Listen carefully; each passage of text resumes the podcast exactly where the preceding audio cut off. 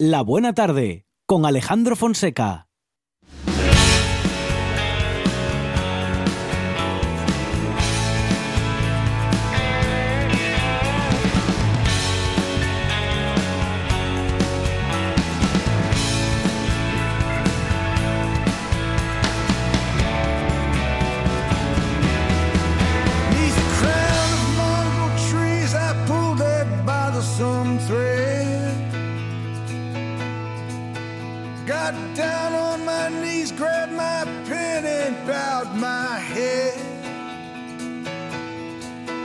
To summon all that my heart finds true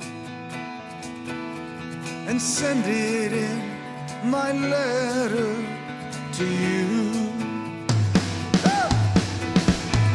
Things I found out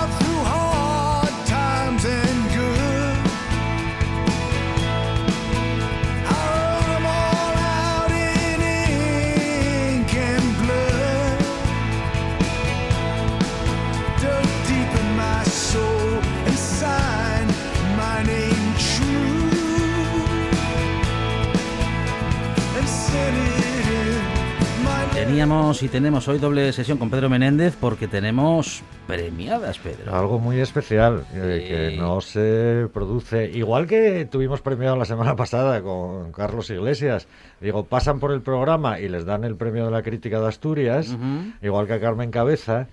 Pues hoy tenemos a dos eh, autoras que estuvieron con nosotros hace año y pico. No nos acordamos bien, ¿no? Estábamos Ujú. pensándolo ahora fuera y no nos acordamos exactamente. Desde luego fue antes del confinamiento.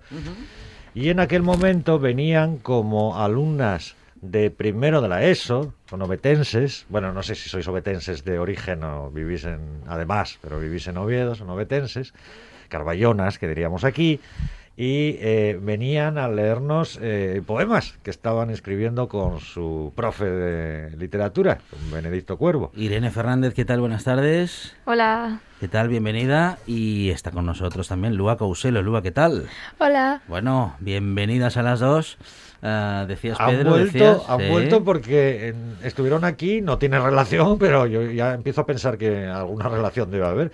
Y entre que estuvieron la otra vez y vuelven ahora, han ganado un premio por el camino, como autoras. Y creíamos que merecía la pena que vinieran a, a- a contarnos su premio y, y cómo les dieron el premio. Eh, ¿En qué consistía el premio? ¿Qué era el premio? No, no me refiero a lo que os dieron por el premio, sino en qué consistía el premio y que nos lean. En un caso es un relato, creo, ¿no? Ellas tienen el orden ya previsto, quién empieza y quién, y, y quién Sí. sigue. Bueno, ¿Quién empieza? a ver, Eh, empiezo yo. muy bien. Eh, yo gané el premio al Puente de Encuentro de Córdoba, que era de relato breve, eh, con el primer puesto. En, en, en agosto eh, me lo presenté y a, principio, eh, a principios de curso me dijeron que había ganado. Eh, se llama Diario de Apocalipsis y trata sobre una niña que sobrevive, sobrevive a un ataque nuclear y, cómo va creciendo, cómo va a lo largo de la historia. Eh, y pues em, lo voy a leer. Léenoslo, claro, claro. Em, diario de Apocalipsis, 1 de agosto de 2143. Querido diario, te voy a poner en situación. Era por la mañana, yo vivía en un pueblo de, de Cardio y esa misma mañana Colonia se nos había declarado la guerra, tirando una nueva y perversa bomba recién inventada encima nuestro. Una bomba muy mala que exterminaba a todos los de la misma raza. En ese ataque había quedado todo destruido. Mis padres habían muerto y yo solo conseguí salvar un MP3, unos cascos y un boli. Ahora que ya estás en situación, me presento. Me llamo Elia y tengo 8 años. Soy una de las pocas supervivientes a la devastación. 2 de agosto de 2143. Querido diario, yo es el segundo día desde la devasta. Desastre. Empiezo a echar mucho de menos a mis padres y me gustaría que estuviesen aquí. Estoy muy sola y no tengo con quién hablar. La soledad va a consumirme. Me agobio mucho, pero con escuchar música se me pasa. Pero bueno, al menos te tengo a ti. 13 de agosto de 2143. Ya tengo que buscar comida y agua porque si no, no voy a llegar muy lejos. Llevo dos horas andando en busca de alimento y acabo de encontrar un supermercado abandonado. Voy a mirar dentro.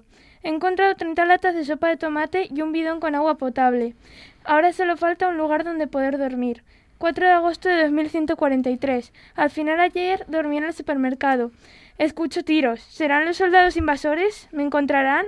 Ha pasado un rato y cada vez estoy más cerca. Están entrando al supermercado. Son ellos.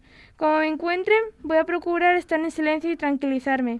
Los tengo delante y están buscando por todos lados. Yo estoy escondida en el almacén. Hay alguien entrando, pero al menos se ha ido.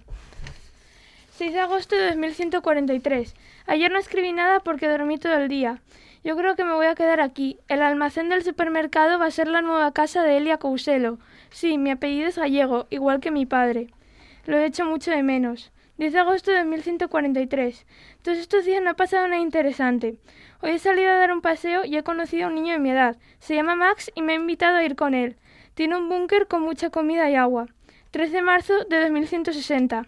Acabo de acordarme de que tenía este diario. Bueno, te pongo en situación. Ahora mismo tengo 25 años y salgo con Max. Tenemos un hijo llamado Luke y tiene 5 años. La situación ya ha mejorado. Tenemos una casa y todo ha vuelto a la normalidad. El empleo, el turismo. De los colonienses no hemos vuelto a saber nada, ni han vuelto a atacar. Respecto a mis padres, ya aprendí a vivir sin ellos gracias a Max, que los suyos también murieron en la catástrofe. Sobre el MP3 y los cascos dejaron de funcionar, pero yo los guardo de recuerdo. Yo ahora trabajo de diseñadora gráfica y Max de ingeniero y Luke va a empezar primaria. Es, tan ya, es ya tan mayor, pero yo siento que algo va a ocurrir con mi historia, como que se va a repetir. 3 de marzo de 2160. Querido diario, sí, sé que es el de mi madre. Me presento, me llamo Luke García Arias. Y la catástrofe ha vuelto a ocurrir. Sí, todo igual a lo que le pasó a mi difunta madre. Así que se podría decir que soy uno de los supervivientes de la catástrofe parte 2. Bueno, Ay, qué final. mm, mm. Qué los, final los relatos de los que tantas veces hablamos, Pedro. ¿eh? Qué final más terrible. Mm, mm. Lua. Y después de Lua tenemos a, a Irene, Sí. que también ha ganado un premio literario. Muy bien. Cuéntanos, Irene. Sí, gané el premio de, de Alfred Asís y pues lo gané hace muy poco, hace un mes, y fue por hacer el siguiente poema, El aprendizaje que transcurrió. La humanidad ha evolucionado, nuestro cuerpo y mente se han desarrollado, nuestra experiencia ha transcurrido en millones de años, pero nuestras vivencias a veces parecen que no han progresado. La humanidad avanza y sobre todo camina, pero a veces parece que no se vigila. Muchas piedras nos encontramos en nuestro camino, a las cuales no les prestamos atención ni cortamos los hilos. Los hilos sueltos que molestan, molestan por ser algo nuevo, lo cual no lo es ya que nuestra historia aparece otra vez. Y es que la historia debemos siempre escuchar, pero sobre todo consultar, ya que si algo nos dice, no debería volverlo a escribir por el hecho de no poder subsistir. Podemos estar preparados, como esta pandemia nos ha demostrado. No podemos quedarnos parados pensando en que la respuesta llegará a nuestros brazos. Y es que los libros nos han confiado su fidelidad, pero sobre todo hallazgos. Bueno, muy bien. Bien. Muy bien, muy bien. Eh, chicas, proyectos. ¿Seguís escribiendo? Sí, Sí. yo mi premio fue también hacer un, un poemario, entonces estoy Mm, en ello. Estás en ello. Muy o sea, bueno. parte, eh, parte del premio consistía en, en- en- Sí. en que te van a publicar el, el- el poemario. Sí. Hombre, ya sabemos cuándo va a volver y tu cuento lo van a publicar también. Eh, no, eh, yo pues estoy mirando más concursos a los que poder presentarme y sigo escribiendo pues, para mí sin presentar a, ni- a ningún concurso. Y sigues con poesía también, no solo con, con relato. Sí. Y tú sigues con eh, poesía nada Sí, más. yo no- con poesía. No, pero ahora el relato no te dio por No, todavía no. todavía no, dice. Todavía no, todavía no. Todavía no. Bueno, en todo caso, queremos eh, también recordar a Benedicto Cuervo, que es nuestro Profe. profesor de literatura, eh, cuyos esfuerzos seguramente tendrán algo que ver eh, también con eh, bueno pues con el buen hacer que también traen consigo Irene Fernández y luego Causelo que han estado con nosotros en esta buena tarde compartiendo bueno pues sus primeros trabajos como escritoras eh, que seguramente no serán los últimos Irene muchísimas gracias A ti. y enhorabuena, Lua, Gracias. muchísimas gracias. Enhorabuena también. Y bueno, Pedro Menéndez, profesor, no está todo perdido. No está todo perdido. Decía Lucas antes que ahora no leen. Eh, aquí tenemos la demostración de que, bueno, algo queda. Claro que sí. Pedro, muchas gracias. Gracias. Buena semana. Una de vinilos al ajillo, dos de micros al cabrales, tres de cables afogados. Oído cocina. Carlos Novoa se cuela en las mejores cocinas del país Astur. De lunes a viernes, a las 11 de la noche, Oído Cocina con Carlos Novoa.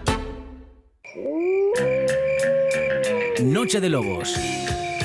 Tu lugar de encuentro con el rock and roll y el heavy metal en RPA. Todas las noticias, festivales, conciertos y mucho más os esperan en la manada. Noche de Lobos, la madrugada del domingo al lunes, de 12 a 2 de la mañana, en RPA. Ya sabe que somos de casa. La buena tarde en RPA.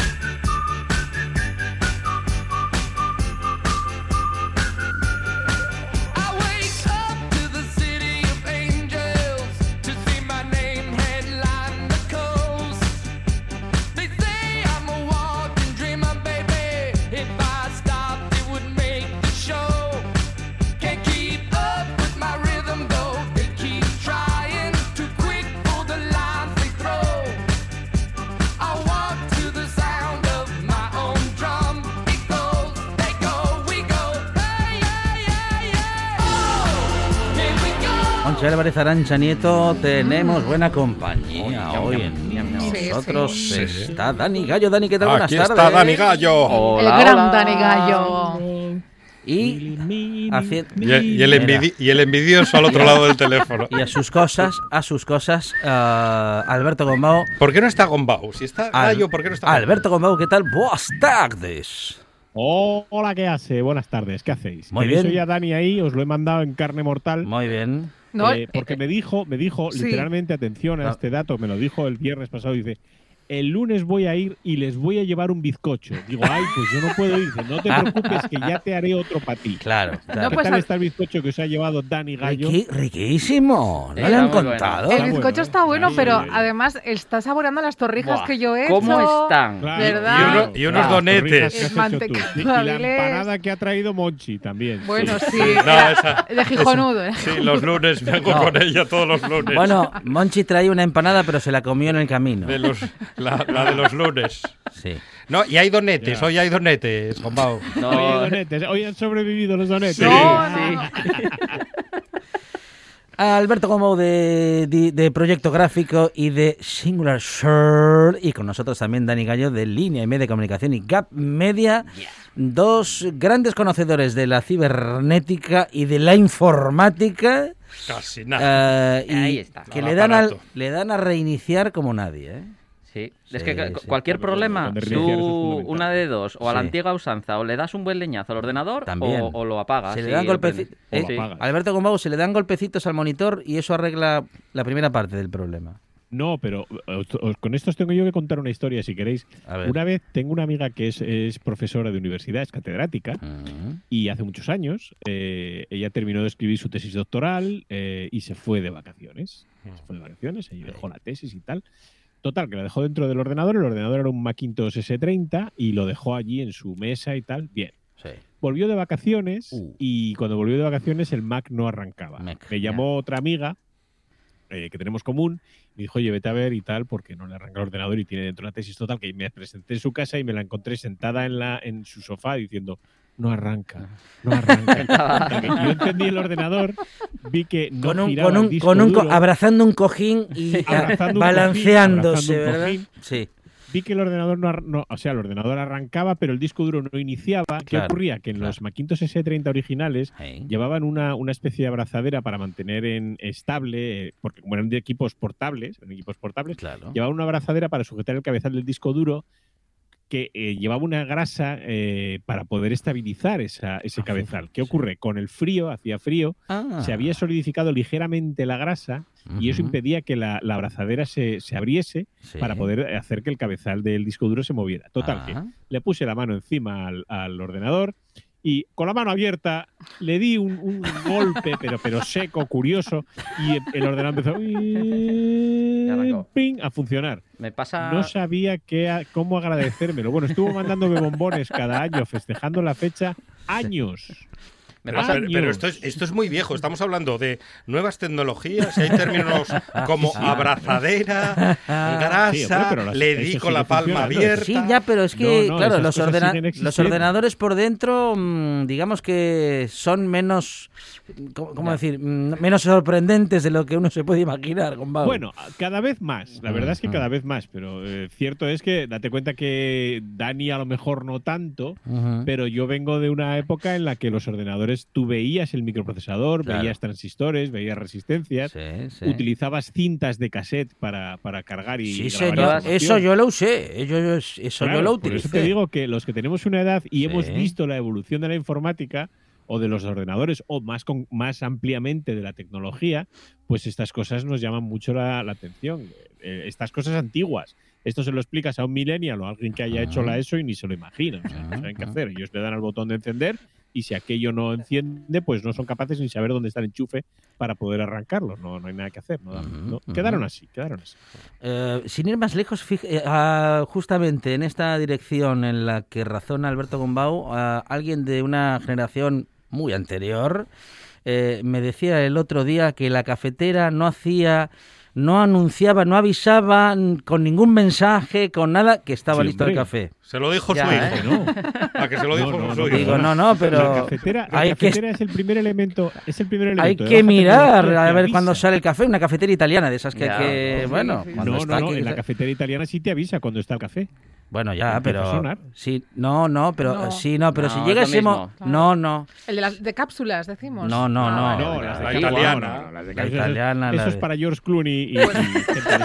Pues para George Clooney y Nieto. con una cafetera italiana cuando empieza a hacer plop, plop, plop, plop, plop, Esa, plop, plop, no. Esa, es la, el café. esa es la que me gusta. pero no hay que dejarle hacer mucho plop, plop, plop, plop, plop, porque se No, hierve el, poco, se, un poco, se hierve el café. A ver, ¿cuántos plop, plop, plop se, hace, para que esté se hierve el café y se toma fervincho después. Nada. Lo ideal Nada. para, para usar una cafetera italiana es hacer el café con la tapa abierta y Eso en el es, momento eh. que empieza a sonar, Muy bien. taparlo, cerrar la tapa y apagar el fuego. Eso es muy de viejo. Esa es la manera correcta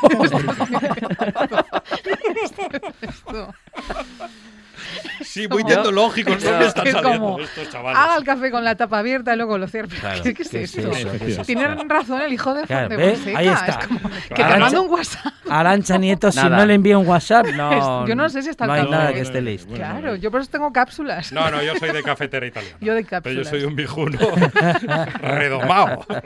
Ay, no, no, no. yo Yo, tengo ca- un cafetín de pota. de Un cafetín de pota ¿no? como Pero que hay en el pueblo. Cafetín de pota. Sí, sí, sí. Por favor. Nada, nada, nada. Es lo mejor. Ya, ya lo dice la palabra pota. No, no, no, no, no, no. Es lo Filtrado- mejor que hay. Lo filtrado ahí con en, en No. la, en la manga esa. No, de- eh, y, En la y- manga, y esa, en la esa manga, pota eh. que ya es en ne- tiene un negro, el negro más Oh, oscuro del mundo, casi. No, por Sí, favor. ese. No lo dan ni en Guantánamo ese café. Yo con esos cafés que a veces te ponen cuando vas por ahí a comer, no, no puedo dormir. O sea, luego estoy con los ojos, vamos. A mí- Bueno, a mí cuando yo- me dicen hay café de pota, digo, pues un chupito. En mi casa, lo- de lo primero que se hace cuando se llega al pueblo es se prende la cocina y se Sí. pone la potina Ahí, ahí. encima de la Ahí cocina está. con el agua a calentar, después Ahí unas está. cucharadinas de café, un poquitín de achicoria Sí, y ya está. tienes cafetín para toda la... 1946. Mira, yo Esto es más chicoria ya aún. ¿eh? Yo ahí la chicoria No. La pero- chicoria. Claro que sí. La chicoria que da, Pero es en eh, blanco y le da- negro. da pote- da potencia al café. Este programa va en blanco y negro hoy. Y también de paso se utiliza menos café y se ahorra un poquito en Eh, café, ¿no? es, es que es, es- es- es otro café, es Claro. otro café, Sí, es una no, maravilla. no es café. Es café. porquería. Es el café de antes. Bueno, Gombao, ¿usted se apunta al café de pota o, o de la, ita- Yo de la sí, sí, cafetería soy italiana? fan del Sí. café de pota. Sí, sí, Claro que sí, hay de- que serlo. Lo mismo que Dani. Yo llegaba Madre a mía. mi ¿Y usted, pueblo, Desde que cayó de la panera. Yo cuando me lo dan. Luego ya, Cuando- ya veré. En casa no lo tengo, ¿eh? pero Bueno, si voy por bueno. ahí sí que lo tomo. Pero luego no pego ojo, ¿eh? No Pero sí que, a sí vosotros, que es ¿eh? cierto que luego igual no duermes Sí. en tres días. No, ¿eh? no, de verdad. Para mí es más efectivo un café de pota que dos Red Bulls. ¿Cómo no vas a dormir? Muy No, no, de verdad, ¿eh? Café de Sí, sí, pota. Café de pota. Pero bueno.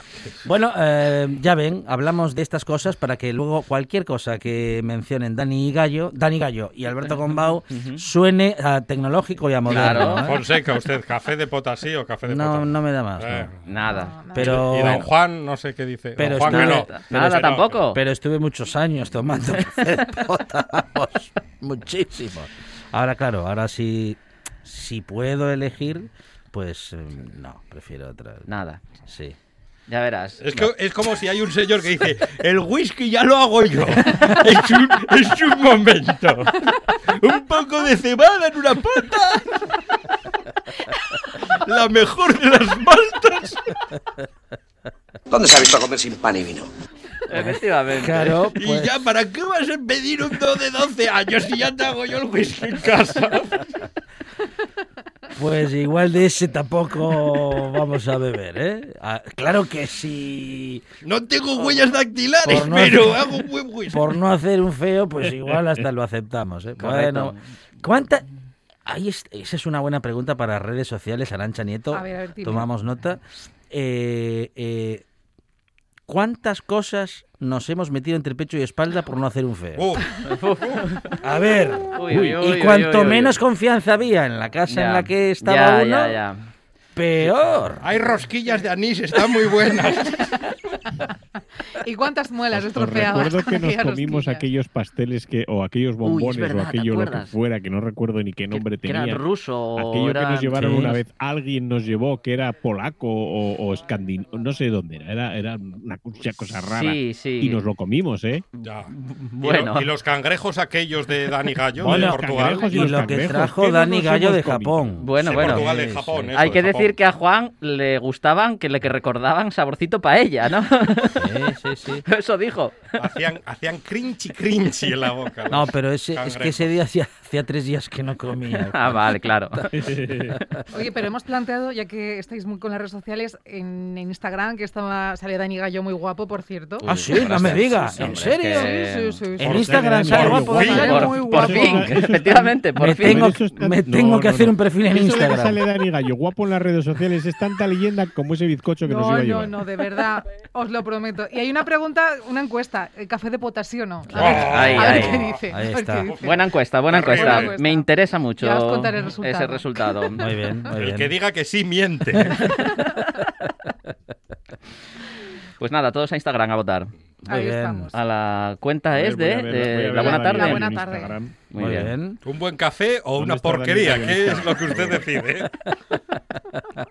Y sale muy guapo. ¿Por qué no veo a Dani Gallo en Gallo, insisto. ¿No lo Muchas ve? gracias, Arancha. No lo, pero no lo Muchísimas ve, gracias. ¿qué quiere decir? ¿Que no, Me- no se lo imagina no o me- que no logra verlo en este momento? encuentro, no lo Me- encuentro. me Ah, ves- no lo encuentro. Ay, es Se- que, me le- sale es el que- tupé, Es Alberto. que le tengo bloqueado.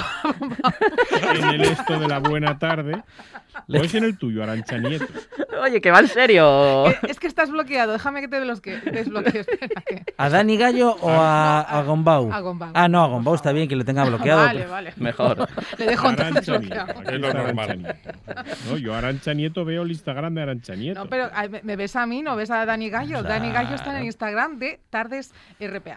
Muy bien. Claro, porque. Arancha Nieto se tenía bloqueado pues a, a, a Gombau para Claro, que no moleste a. Dani Gallo en el, en el Insta. Bueno, la Eh. verdad que tengo Gombau bloqueado en el mío, en el de la buena tarde, en el todos. eh.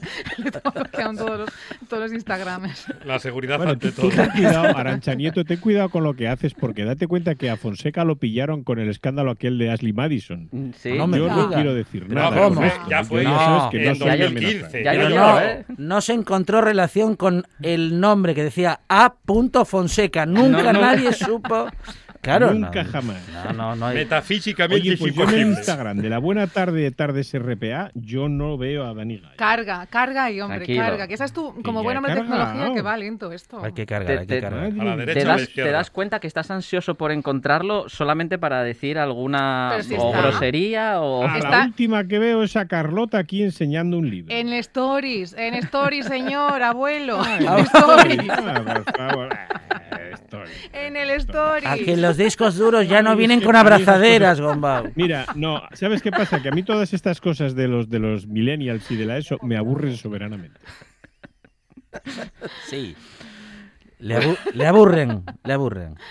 Ya no... Pero las encuestas. Buena tarde. las encuestas solo se pueden en la radio. Sí. Las encuestas solo Y se pueden plantar en el stories. Ajá. veo- sigo viendo a Fonseca. Atención, ¿eh? Los protagonistas. Atención, el profe rela- con las promesas. El relato de Alberto. Gombau y las redes sociales de, Joder, de la buena tarde. Aquí ¿eh? veo a. Ay, ahora me salió Manuel Guedo, que es más divertido que Dani Gallo. Está celoso. Gracias. Mira, sí. Os lo muestro. Ahí Sí, está sí. el profe. Ahí Ahí, está. sale la encuesta. Uy, qué bien. Y ahí Observamos. sale Dani. Gallo, ahí Muy etiquetado bien. Y todo. Ahí ¿Dónde está la encuesta? Yo no veo la encuesta. En Tampoco. Stories, Ahí está, Gombao, ahí en está otra vez. Stories. Mira Ahí qué bien. Y dice el que no sale. O sea, que está Salimos. haciendo la prueba, ¿eh? Ahí estamos. Muy bueno, bien, muy bien. eh, mientras que Alberto Carlota. sigue buscando alguna publicación, Dani Gallo nos va a acercar. Ah, aquí veo a Dani Gallo, sí. Ahí está. sí. Está, muy guapo. Mira, mira. Ahí lo está escuchando. El, eh, el- Pero la encuesta no la emisión veo, en directo Bueno, no por eh, redes sociales, porque la otra, la de que va por la radio, está en directo en las ondas. Y, y en esa vamos a escuchar ahora a Dani Gallo dándonos una noticia tecnológica. Bueno, pues eh, voy a dar una noticia tecnológica, pero estas, yo de las de meter miedete, sabéis que me gusta hablar bastante, y esta en concreto creo que es la de cagarse por la pata para abajo. ¿Sí? Porque ha habido una brecha de seguridad Uh. enorme, y cuando digo enorme es inmensa en Facebook. Se han filtrado 533 millones de cuentas de la red social de. Mark Zuckerberg. Concretamente, en España son más de 10 millones de personas las que han sido afectadas por esta brecha de seguridad. Y parece ser que es una brecha de seguridad que supuestamente habían corregido ya en 2019, Mm. pero eh, un estudio acaba de demostrar que la base de datos de todos los datos que se cogieron de estos usuarios está completamente gratuita en Internet, en, en, un- en la dark web, ¿no? Se, puede, se puede conseguir. Data mining.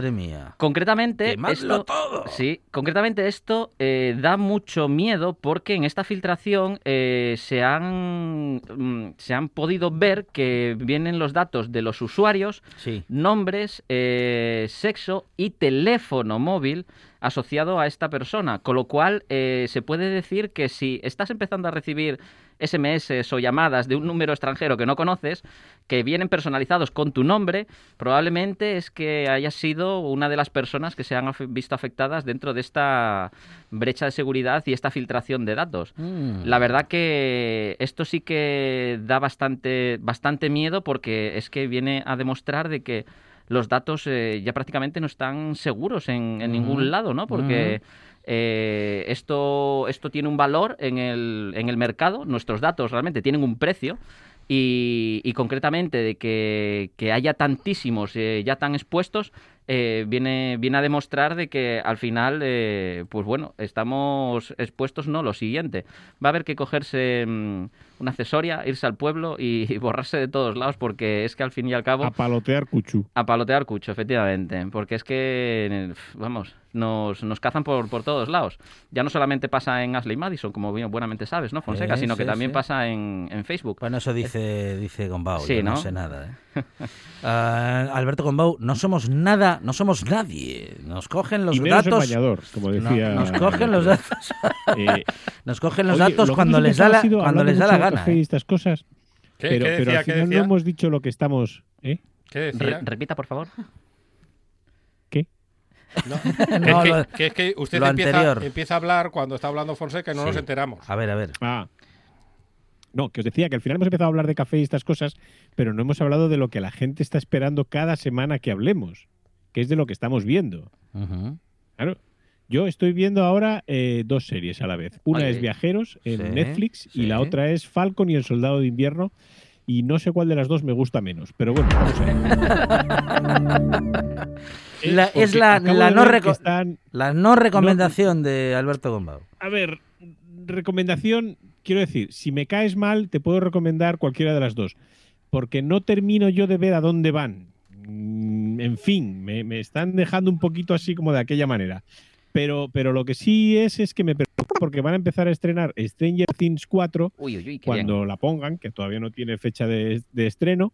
Y yo todavía no he visto la 3 porque la dejé en el primer episodio de la tercera temporada. Me pareció tan sumamente mala que dije, no, esto no lo puedo ver ya. O sea, todo Pero- tiene un límite. pero no, no, y esto es como, como ver el, pa- el paciente ingle- el paciente inglés o el jardinero fiel, que son dos bodrios infumables, tanto el libro como la película. Pero pues esto más o menos. no es mala, Qué ¿verdad, no, no, Dani? no. No, ¿Cómo? no. Es muy ¿Cuál- buena. ¿Cuál no es mala? Stranger Things. No, no es mala. La primera y la segunda temporada no, pero la tercera hace Pero agua si- por todos los Pero si has visto un capítulo y ya la has sentenciado. No. Sí, Nada. sí, sí, sí, No, sí, no, sí, no. sí. Yo creo que le tienes que dar una oportunidad porque además el- la información que, que yo he leído por- de la temporada número 4 dicen que, que promete bastante, ¿eh? que promete bastante y que le han dado un giro, ¿no? Que se han dado cuenta de que igual a gente Que muy, iban mal, muy específica como tú, ¿no? No le ha gustado y le, le van a dar un giro importante. Oye, y se está a punto Bueno. de estrenar el cuento de la criada. Pero no hay sé que ver la si- tres Si para vosotros poder la, ver la la habéis cuatro. visto. Hay que verlas todas. Todas, Correcto. en serio. Con A ver, Demogorgon y acabo de todo. terminar de ver a Marrosa, no me hagáis esto. El cuento de la criada, tienes que ver. Sí, lo sé, es que tengo- no me da la vida, nieto, no me da la vida. Qué ansiedad, qué ansiedad con tanta serie para ver, Gombao, ¿eh? Pues Por Dios, es tremendo. Es Yo le voy a contar, no yo le voy a vida, contar una, que he visto este fin de semana a Monchi, que seguramente le, le, le llamen, no, ¿qué vas? Por la, por la C. ¿Cu- la ¿Cuántas 5C. temporadas son? 30. Porque es que voy por la eh, sexta B. no sé cuántas son, cuántas temporadas hay en Vikingos. Bueno, pues eh, he empezado a ver una que te va a llamar mucho la atención y se llama eh, Miso Hungry. Miso Y- Hungry. sí, y es cómo le cambia la vida a un personaje australiano, el cual tiene un sobrepeso bastante grande y le cambia la vida por completo porque se va a Japón a comer tofu y arroz. Oh, Con lo cual, vamos. con lo cual no es que le, no es que le Tendrá una- cambie, le es cambia que hasta la Oye, cara, una oye. cara de alegría tendrá. Yo Tofu tengo una pregunta con estas series reality shows. Eh, eh, yo pensé que no podía haber nada peor que esta serie de. No me acuerdo en qué cadena la ponen, pero yo vi una vez un anuncio y ya me, me dejó mal cuerpo para 15 días. Esto de mi vida con 300 kilos. Pensé que no podía haber nada peor que eso. Pero, es que, hay un programa un que, se titula así. Mi vida con Así 300 se titula kilos. así, mi vida con 300 ¿Y kilos. qué es, de No- no Rodrigo tengo ni la Rato, eh? menor idea de qué va. Que sale Urdanga y Que Rodrigo Rato, ¿no? No, no, no lo sé, no sé decirte, pero es que el otro día vi un anuncio de algo peor todavía. Estaba yo viendo un, un programa de estos de anticuarios que me gustan a mí. que- No, Ahora sí que bien. Ahora es que nos empezamos a, a explicar muchas cosas ya. No, un, Bueno, no, un momento. castillos y esto, bueno, de estas Madre. cosas. Un momento yo que ese programa también me castillo. gusta a mí. Pero bueno. Sí, bueno. Eh, bueno, Que pues alma- el rollo está en que la cosas. parte, Sí. Tu- tuve que apagar la tele porque en la parte superior y derecha de la pantalla, es esto que ponen un anuncio de qué es lo que van a poner y estas cosas, ponía mi vida con un pene de 30 kilos. Uy, pero... Entonces No. ya, o sea, Pero Pero, pero usted en ¿en qué qué página se mete? Es un Eh, hijo, no es un pene. Y después me dice a mí lo de la página Con la aquella, primera ¿eh? comunión Ay, Pero con- ay, con- ay, yo- ay, yo- ay, ¿Cómo ay. va a ser 30 A ver. kilos? Es muy desagradable esto. Eh, ¿eh? Gombao, yo solamente te digo que mucho, la- o sea, las no- no cookies te van recomendando va, cosas que vas del viendo. pobre hombre lo que le pasa Volvamos- ni nada, no quiero saber que es nada. de la 1 tremendo. de Televisión Española. Volvamos a la tecnología, por favor, Dani Gallo. Sí. Hable de lo que sea, pero usted que no hable más, Alberto Por ahora. favor. Ahora esa imagen se os va a quedar grabada en la cabeza para Te los odiamos, próximos meses. Alberto. Bueno, vamos a intentar enderezar un poco la sección, Sí, aunque ya estaba bastante derecha. Sí, Mira, Mi eh, vida con un escroto de 45. enderezar, no sé si es la palabra en este momento. Sí. Bueno, están desarrollando un sistema en Alemania, Sí. el cual está en pruebas ya, eh, que va a permitir eh, poder... eh, sí, esto sí es un paso más, vamos a decirlo. Muy bien. Para Disfrutar la vida un paso más. Que no te cuenten mentiras. Que nada está perdido mientras vivas. Apúntate a las ganas de vivir. Uy, qué bien. Bueno, pues mirar, esto eh, están haciendo un estudio. eh, actualmente los vehículos eh, empiezan a integrar un sistema que puede detectar a los peatones cuando están, pues eso, cruzando por delante del vehículo, ¿no? Y pudiendo evitar muchos accidentes. Pero muchas veces esto es bastante difícil porque igual el peatón sale entre unos vehículos o sale justamente Sí. de una esquina, ¿no? Y, el pasa. vehículo, el vehículo no consigue detectarlo a tiempo para poder evitar el accidente. Pues bueno, en Alemania están empezando a estudiar un sistema de radar, el cual va a estar instalado en farolas y postes, que va a permitir eh, predecir por dónde van a circular los peatones en tiempo real, pudiendo comunicarse directamente con los vehículos y haciendo este sistema de predicción muchísimo más eficaz y más ágil, ¿no? De tal manera de que va a poder avisar al, al conductor o va incluso a poder actuar sobre el vehículo para que no ocurran tantos accidentes en, pues eso, en ciudades o en circulación y también en sitios que, no son ciudades. De momento, en, en Alemania lo están eh, llevando a pruebas, tiene muy buenas expectativas y la verdad que a mí como innovación me parece bastante bastante importante, ¿no? Porque seguramente todo aquello que nos ayude a predecir, ¿no? Y a evitar accidentes, pues eh, bienvenido sea, ¿no? En Alemania no hay límite de velocidad en las En ciertas la- carreteras, en sí. las carreteras. Sí, sí, pero vamos, eh, por, por ciudad, por Sí, ciudad sí, sí, que no hay, sí. Sí, ¿no? Pero bueno, sí que sí que es cierto que, como te decía, yo a mí todas estas cositas que, que van inventando para, para poder ayudar, ¿no? Y, y evitar accidentes, a mí personalmente me, me encantan. Sí que es cierto que viene a demostrar que cada vez es eh, más la cantidad ingente de datos que se van a empezar a recolectar eh, de todo lo que se hace, ¿no? Y una de las cosas importantes que, que tiene este sistema es que no utiliza cámaras de vídeo, con lo cual evita eh, estar grabando a personas y no y, y bueno y tenemos eh, nuestra privacidad un poco más, más contenida, ¿no? Por la por la calle, porque este sistema de radar lo que hace es posiciona a la persona pero no la graba. Ujú. Bueno, bueno, bueno. Bueno, Alberto Gombau, eh, hablamos de control de tráfico y también de cómo la tecnología nos tiene cada vez más y mejor localizados. Pues sí, pero mira, si queréis os traigo un proyecto para que podáis hacer con los, con los chavaletes, este, bueno, o con los no tan chavaletes, yo me voy a hacer una, de hecho. Para este verano, ya que no vamos a poder probablemente viajar tanto como quisiéramos, pero sí, a lo mejor si tienes eh, un sitio donde puedas poner esta, este dispositivo que os voy a contar, pues a lo mejor te puedes entretener y sobre todo aprender algo de- de- del espacio que te rodea. Que es una cámara de, una cámara, entre comillas, espía, que se llama My Nature Watch, que se puede montar con una Raspberry Pi, te la puedes montar tú mismo con una Raspberry Pi, una, un power bank, una botella y, una, y un tupper para poder meterla dentro. Esto, esta idea está preparada a través de un, está, nació a través de un programa que se llama Spring Watch de la BBC, donde desarrollaron una interfaz que se puede descargar para instalar en una Raspberry Pi, vale prácticamente cualquier Raspberry Pi, y poder así generar una cámara espía para poder ver que si un pájaro, que si a lo mejor los roedores que haya por el campo alrededor de, de tu campo o estas cosas. Entonces es, una cosa de lo más sencilla y más constructiva y sobre todo que te puedes sentir un poquito, eh, así un poquito, ya sé que los de la ESO no van a saber quién es, un poquito Félix Rodríguez de la Fuente. Está muy bien porque además te conectas a través de la propia interfaz Wi-Fi de, de cualquiera de estos modelos de Raspberry Pi y puedes ver y observar a través de, de la cámara que tienes instalada en la, en la Raspberry Pi. Un proyecto muy interesante para este verano. Ya te digo que yo me voy a hacer una para mí. Eso vamos, más bien. claro que nada. Bueno, Pero una para grabarte a ti o para No, para grabarme yo, que yo ya soy un bicho bastante raro y me tengo muy visto. Muy bien, muy bien. ¿Y tenemos más informaciones? Sí, mira, eh, muchas veces, eh, bueno, prácticamente a día de hoy sabemos que adquirir un teléfono, ¿no? Es, eh, es prácticamente dejarse un, riñón y, y parte del otro, ¿no? Eh, muchas veces incluso, pues bueno, la gente recurre a, a créditos, ¿no? Para poder hacerse con un dispositivo móvil que realmente, pues valen un auténtico dineral. Pues bueno, en la India, en concreto, eh, los teléfonos eh, más o menos siguen valiendo a la par de lo que cuestan en Europa, pero sin embargo el nivel adquisitivo allí es muchísimo menor.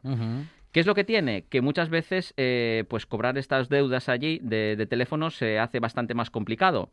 Pero ¿qué han hecho? Eh, las empresas que se dedican a la venta de teléfonos móviles lo que hacen es eh, preinstalan aplicaciones dentro de los teléfonos móviles de las personas que los adquieren y eh, si éstas dejan de pagar la- el teléfono, ¿no? las cuotas mensuales que hayan acordado, pues poco a poco les van eh, recortando las funcionalidades del teléfono hasta incluso de llegar a dejárselo completamente inservible. Mm. Así que la verdad que no se, no se andan con tonterías allí a la hora de intentar reclamar las, eh, las deudas que puedan tener por la adquisición del teléfono y la verdad que llama mucho la atención no de que te preinstalen aplicaciones ad hoc, es proceso para que el teléfono, si, si no lo pagas, pues no sirva absolutamente para nada.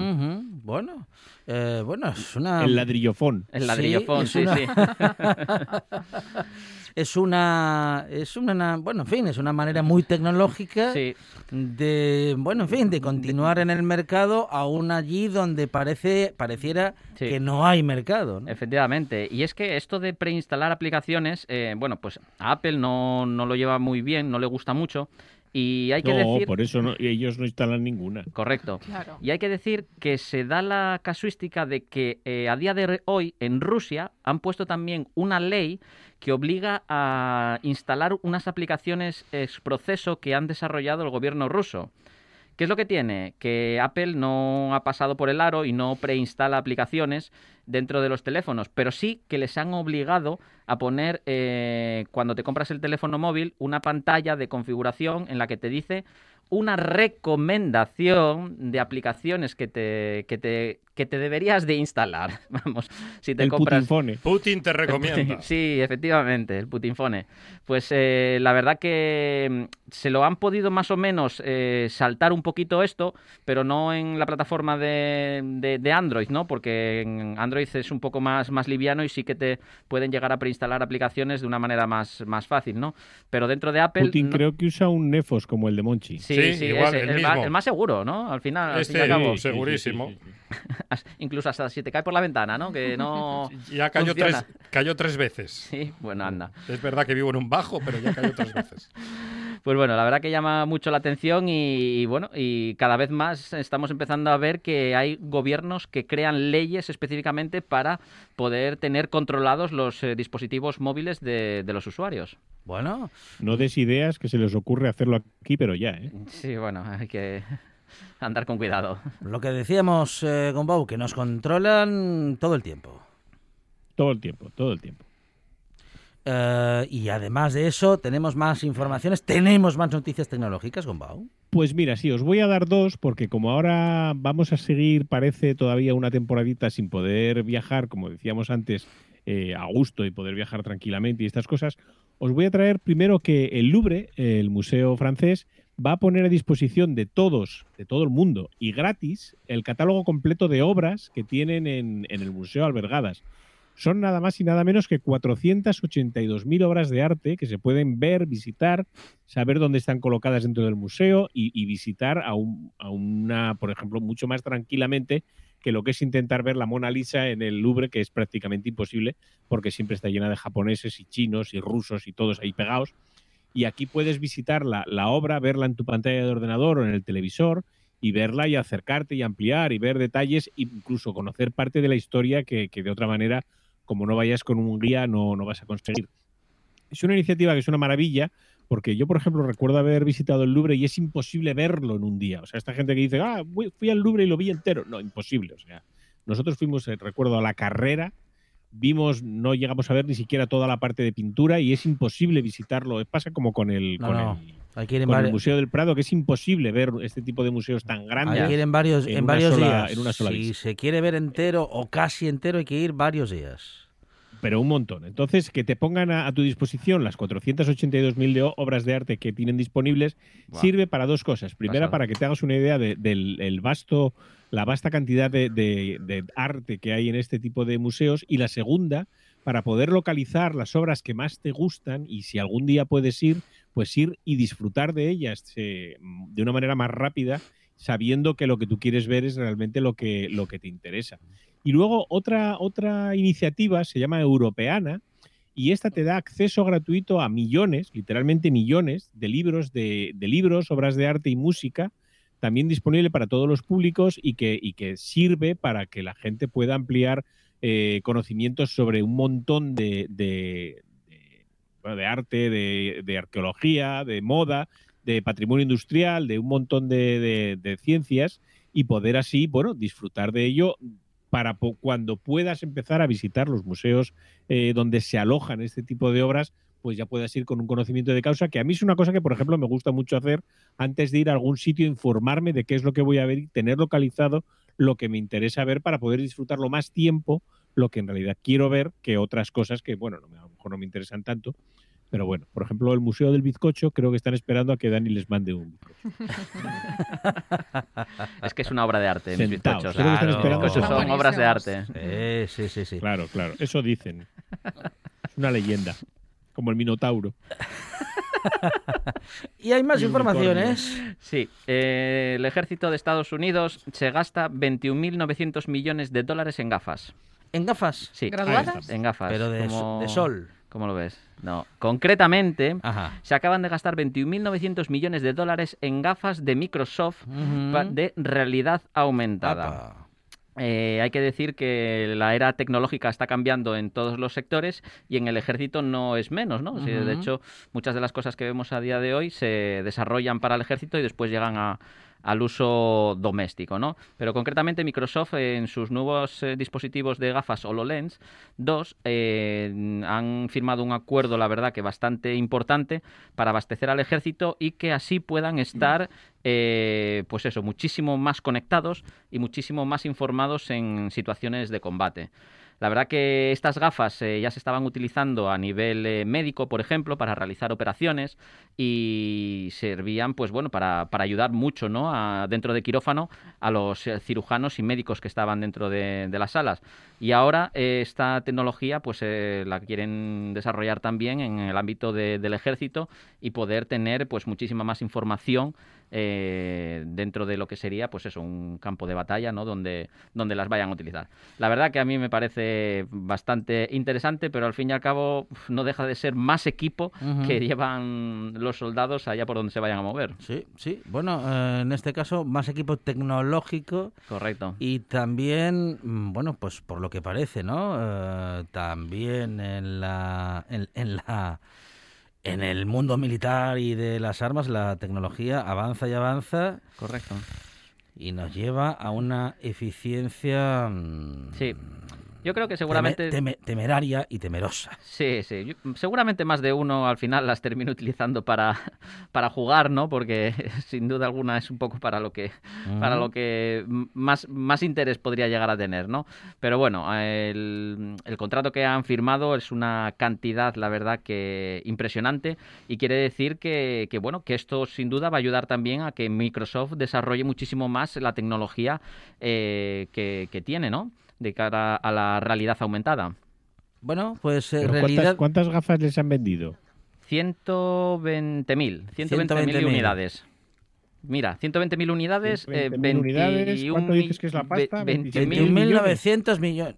¿No? 21, Ve- ¿cómo era? 21.900 millones de dólares. 21.900 millones. ¿Quién se las vendió? ¿El señor este francés tan simpático de 21.900. Aflelu? Pero dos no por uno, no- dos no- por uno. no- no lo hizo. Está haciendo una cuenta imposible, Gombao, en ese O momento. sea, no le cada, entran los cada ceros. gafa cuesta 1.800.000 dólares. Pues imagínate, imagínate, para verlo, para ver los ¿tiene muebles de Ikea o no luego.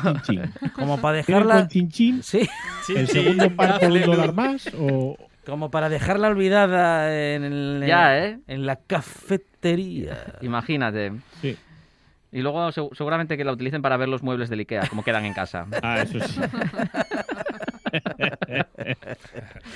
Bueno, eh, a lo mejor estas gafas inteligentes, eh, Sí. tecnológicas y demás, eh, eh, valen para no tener que ir a ningún IKEA. correcto.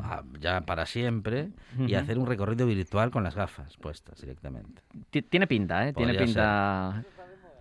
Podría ser, podría ser. Sí. ¿Y los lápices entonces? ¿Qué, qué- ¿Quién qué será de coger- ellos? ¿Quién va a coger los lápices del Ikea? La vida no sería lo Tanto mismo. paseo virtual. Que- De hecho, hay gente que narices. solamente va a, antes de, de iniciar el curso a por lápices. Para Y traer cinta lápices métrica, ¿eh? año, sí. Venga, pero Yo me, tengo una caja fuerte hecha con lápices diréis- de Ikea. me diréis que no, cuando fuisteis a este centro comercial, no agarrasteis un puñado de lápices. No, porque puñado, seguramente, no. No, seguramente no. necesitabais eh, Puñado, varios, no. ¿no? Para, Sí. Porque se os gastaría, ¿no? No, no. A mitad de recorrido de todo Yo- lo que ibais a apuntar. Yo vi gente decir, vete a coger un lápiz y con- ir con la manopla abierta, ¿eh? pero no. Pero ¿por qué somos así? Gratis y... ¡ah! Ya, ansia! La pregunta es, la pregunta de, de esto de los Sí. lápices del Ikea es. ¿alguien le ha sacado alguna vez punta a un lápiz del Ikea? Son de usar y tirar. Literalmente. Eh, No, Juan, Juan levanta la mano. Es Sí. madera que se puede utilizar. Claro. sí, Enciende sí, bien sí. la cocina de carbón. Eso sí. Po- Pobre Ikea, pobre Ikea. Bueno, tenemos. No, bueno, el problema lo tenemos nosotros. Sí, efectivamente. Los, los lápices están muy bien, para hay que coger de a uno. Exacto. Y siempre que se necesite. Alberto Gombao, una, una última noticia. Pues mira, sí, una noticia porque estamos a punto, a punto ya de, de- de- de- Estamos ya con los nervios a flor de piel. El sábado la NASA anunció que el helicóptero. Ingenuity ya estaba posado sobre la superficie marciana y este helicóptero, que recordemos que vale 80 millones de dólares, o sea, es más caro que las gafas estas que decía Dani, pesa 1,8 kilos eh, el helicóptero completo y estaba metido dentro de la panza del rover Perseverance. Ya lo ha llevado la Perseverance hasta, hasta la plataforma de destino donde van a despegar, que es una planicie de 10 por 10 metros más o menos, y desde ahí es donde van a intentar hacer el despegue del, del primer, el primer ingenio que van a hacer despegar de en, otro, en otro planeta. Recordemos que ya habían despegado desde la Luna con las cápsulas de, de salida de las misiones Apolo, pero esto, eso, la Luna no es un planeta, esto para los de la ESO, la Luna es un satélite, Marte es un planeta. Vale. Entonces. Lo, lo primero que han hecho ha sido posarlo en la superficie marciana, porque hasta ahora lo que estaba haciendo el, el Ingenuity es mm, alimentarse de las baterías de la Perseverance. Ahora tiene que por sí mismo mantenerse estable y sobre todo, como decía la NASA, una vez comunicado que lo habían conseguido desplegar, lo primero que tenía que hacer era sobrevivir a la, a la primera noche marciana donde las temperaturas caen por debajo de los 90 grados centígrados. Por debajo no, a menos 90 grados centígrados. Entonces, bueno, hay que, hay que ver en qué, en qué, qué tal va el, el helicóptero en los días siguientes, porque el, han previsto que el, el despliegue, el, despliegue, el despegue no va a ser nunca en ningún caso antes del 11 de abril y que va, a estar durante 30 soles marcianos, que es como se llaman los días, los días marcianos, para poder hacer vuelos de prueba. Pero bueno, hasta el 11 de abril no sabremos todavía si va, si va a despegar o, o no. Queremos saber qué ocurre cuando las baterías se enfríen en esas noches, mar- esas noches marcianas hasta el día de- del despegue. Pues sí, Hay que estar enfría- al loro de todo lo que está pasando en Marte porque, Sí. bueno, puede ser Que una vía de escape Siento cuando nos cortarte, acabemos de cargar este querido planeta. Bombau.